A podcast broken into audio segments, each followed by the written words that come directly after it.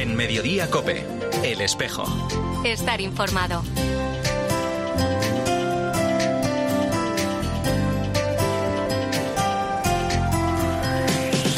La una y 33 minutos, ¿qué tal? Bienvenidos al Tiempo del Espejo en Mediodía Cope en este 17 de febrero. A esta hora, como cada viernes, te cuento la actualidad de la Iglesia de Madrid. El saludo de Mario Alcudia. Ha sido un proceso muy bonito porque hemos estado casi dos años en el que codo con codo, pues yo iba componiendo las piezas, ellos las iban montando al mismo tiempo.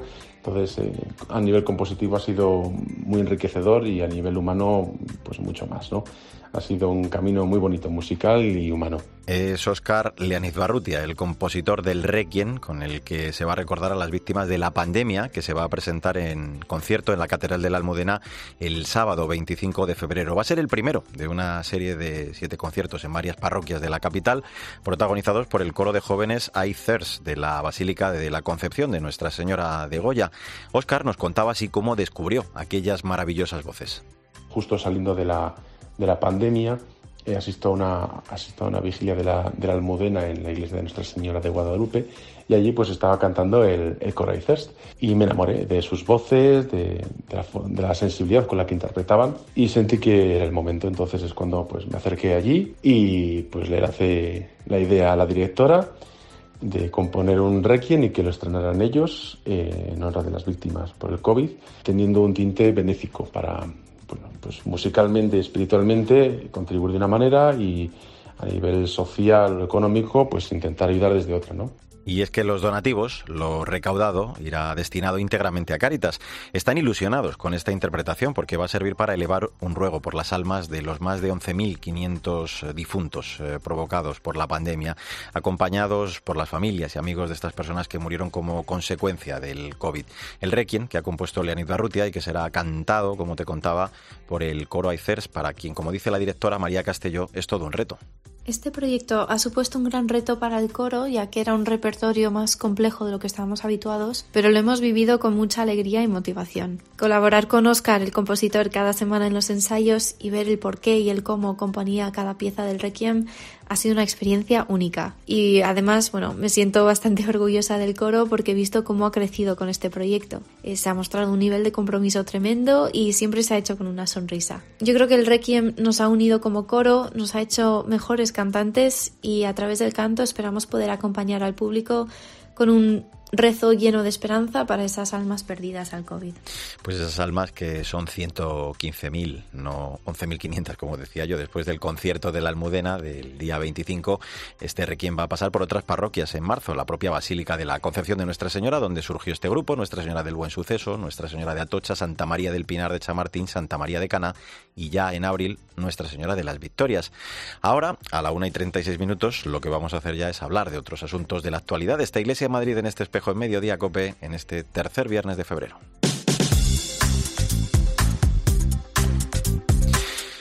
Durante el año 2022, el proyecto Repara del Arzobispado de Madrid atendió a 102 víctimas directas de abusos, así como a 19 de sus familiares consideradas como víctimas de segundo orden. Además, a lo largo del año, Repara acompañó de modo terapéutico a cinco personas agresoras o victimarios, efectuó más de 100 intervenciones puntuales o asesoramientos. A todas ellas se les ofrecieron más de 1.500 sesiones gratuitas de atención psicológica y de escucha, algo más del doble que el año anterior. Lidia Troya es la responsable de primera acogida de Repara.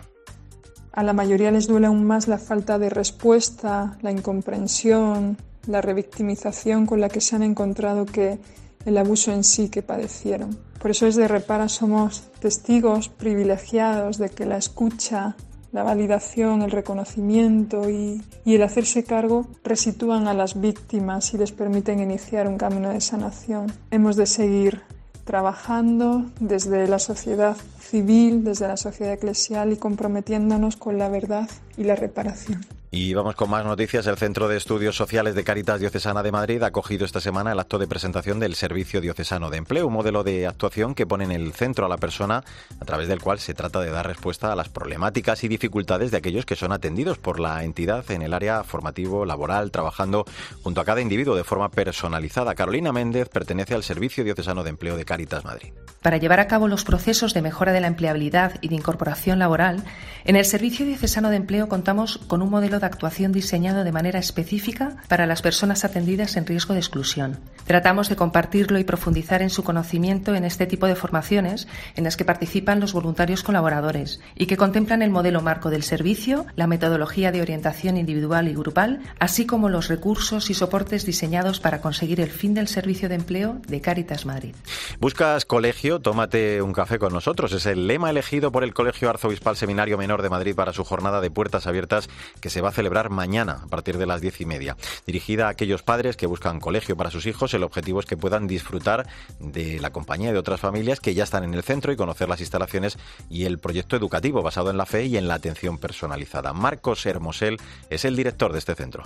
Porque nuestro propósito no es convencer a nadie para venir, sino abrir nuestra casa para mostrar de la mano de los propios alumnos cómo es la labor que aquí hacemos con los chicos, en qué consiste nuestro proyecto educativo muy basado en la fe, en el acompañamiento y en una constante tensión educativa e innovadora que nos lleva a querer mejorar día a día para acompañar mejor a los chicos.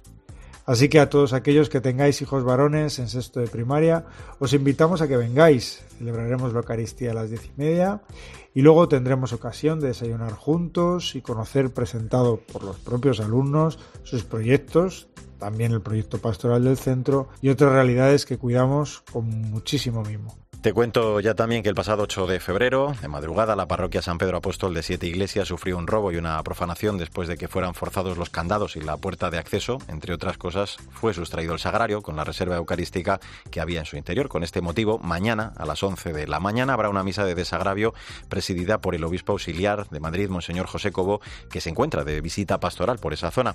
Y una previsión más, la Catedral de la Almudena acogerá el miércoles, que será de ceniza, la Eucaristía a las 7 de la tarde, con la que va a arrancar el tiempo litúrgico cuaresmal que presidirá el cardenal Osoro. Con esta jornada de ayuno y abstinencia se inaugura, como te digo, la cuaresma, un tiempo en el que la oración y el perdón son elementos clave. Bueno, pues así hemos llegado a la 1 y 40 minutos. Enseguida vamos a hablar de la semana del matrimonio que estamos celebrando desde el lunes con el lema Forever Dates, actos que van a concluir con una misa el domingo en la Catedral de la Almudena. Te cuento ya mismo todos los detalles en este espejo de Madrid en medio de Acope. En Mediodía Cope, El Espejo. Estar informado.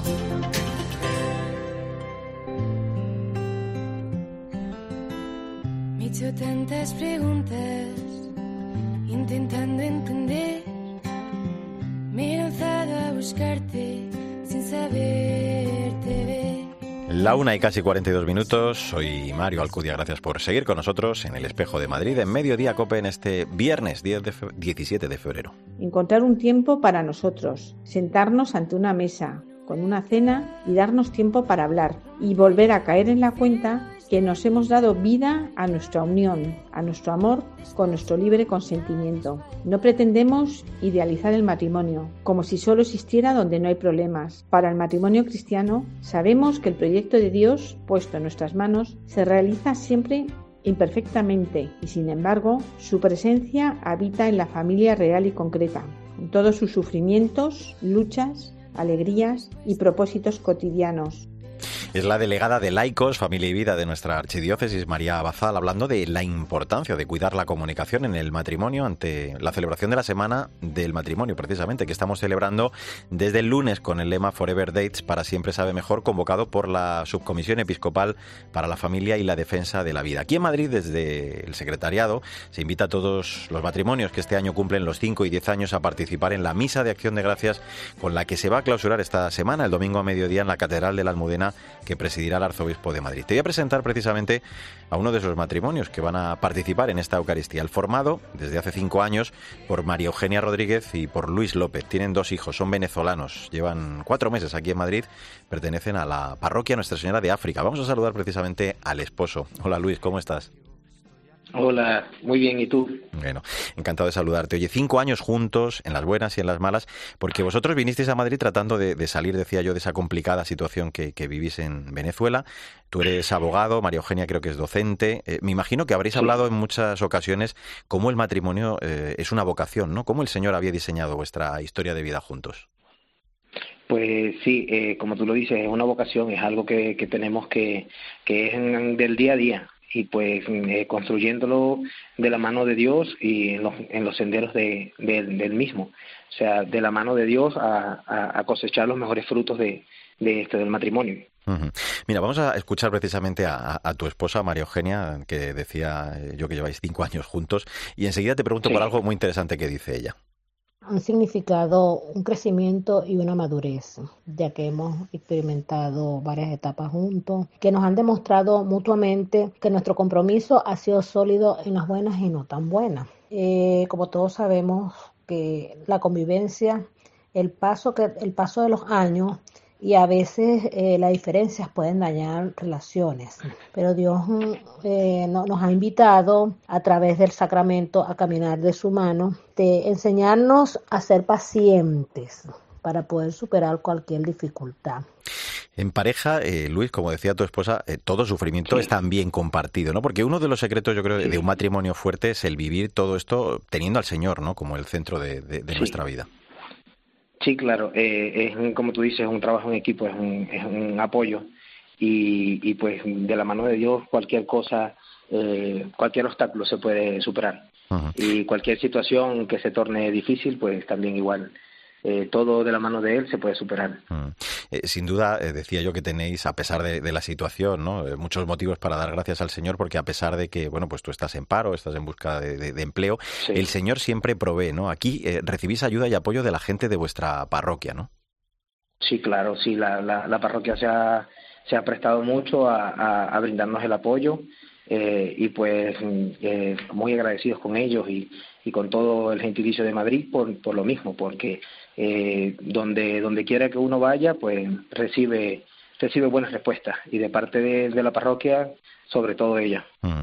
También vosotros eh, hacéis eh, una gran labor eh, social allí, asistís a, matrimonios de vuestra parroquia desde algunas diócesis. En estos días, fíjate, se han organizado diferentes actividades, ¿no? Desde escape rooms, cine para parejas, retiros. es importante, ¿no? Luis, lo de recobrar esos momentos de, de, ilusión, de oración, también de compartir, ¿no? Para, para no caer en la monotonía.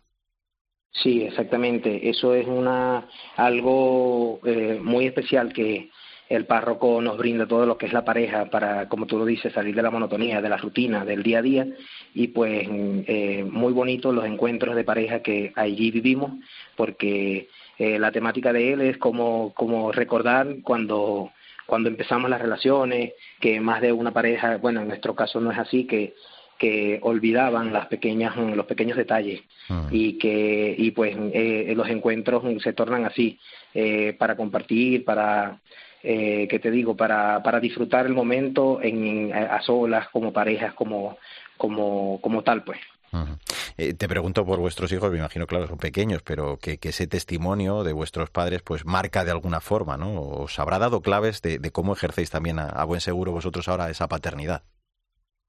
Sí, sí, sí. Sí, pues este, con ellos eh, tengo un peque de, de, apenas tres añitos y pues poco a poco lo vamos involucrando también en los caminos de, Dios y una adolescente ya de, de, de, 17, de 16 años, perdón, y pues igual ella también asiste a algunos, algunos retiros que, que forman en la parroquia de, para adolescentes. Oye, ¿qué consejo le, darías eh, desde vuestro, bueno, pues desde vuestra experiencia de cinco años juntos eh, a todos esos jóvenes que, que, acaban de casarse o, que vayan a hacerlo en, estos meses? ¿Cuál es el, secreto? hemos hablado algo antes, ¿no? De tener al Señor como centro, pero ¿qué recomendaciones eh, además le podrías dar tú? Pues el consejo que yo les pudiera dar a cualquier pareja que vaya empezando una relación es la paciencia, la tolerancia y sobre todo el respeto, que que funden en ellos esa paciencia, esa tolerancia hacia la pareja, ya que la, convivencia no, no es algo tan fácil como, como, como así algunos lo piensan, y pues nada, que tengan mucha paciencia, que, que no dejen de caer el amor y que pues de la mano de Dios el amor, eh, el amor prevalecerá y, y, será más fuerte cada día. Pues.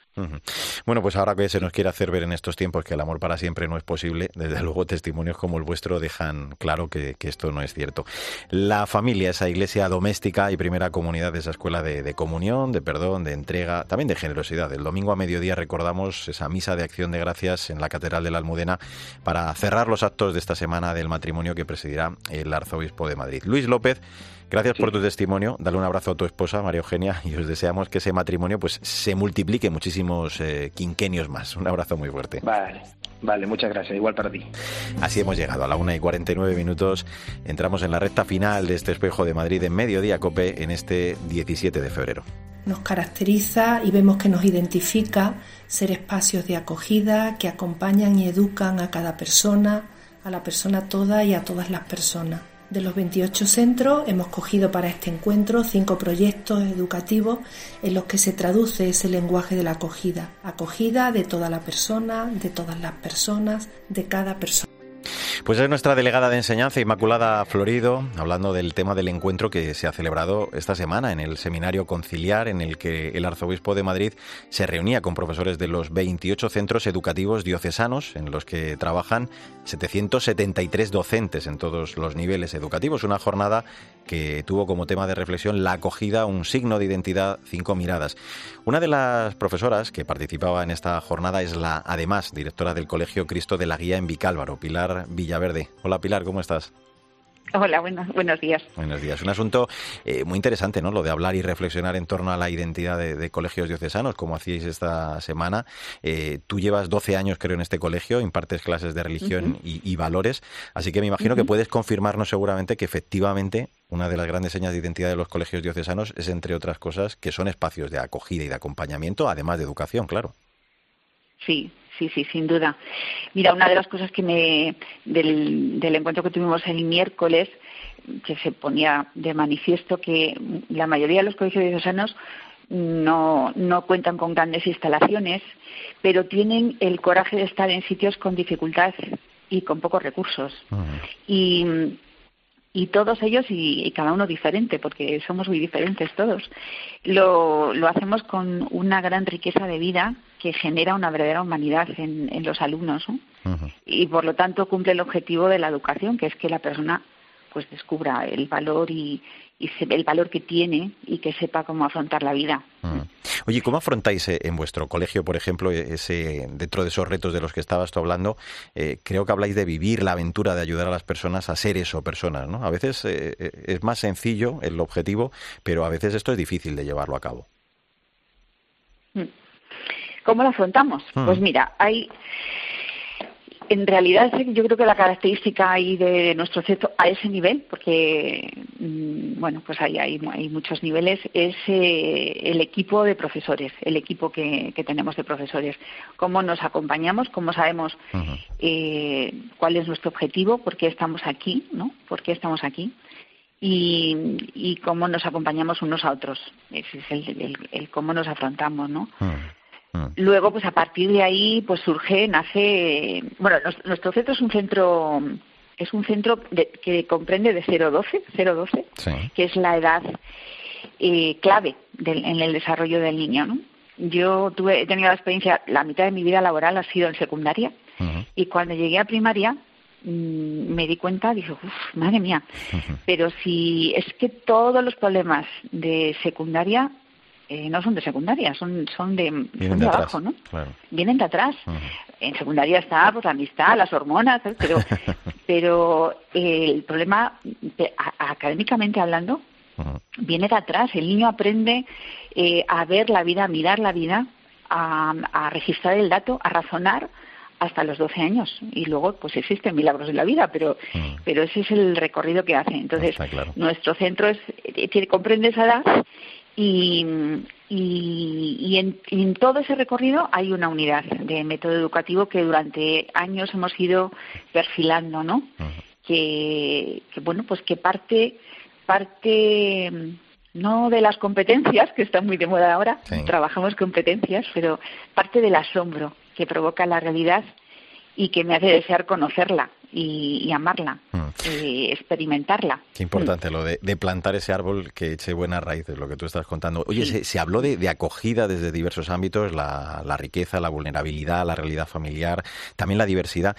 Al final, ¿qué, resumen, grosso modo? Ya has apuntado algo antes. Eh, ¿Puedes hacernos de lo que se dijo, lo que escuchasteis este día y lo que tú te llevaste en la libreta de apuntes para intentar poner en práctica?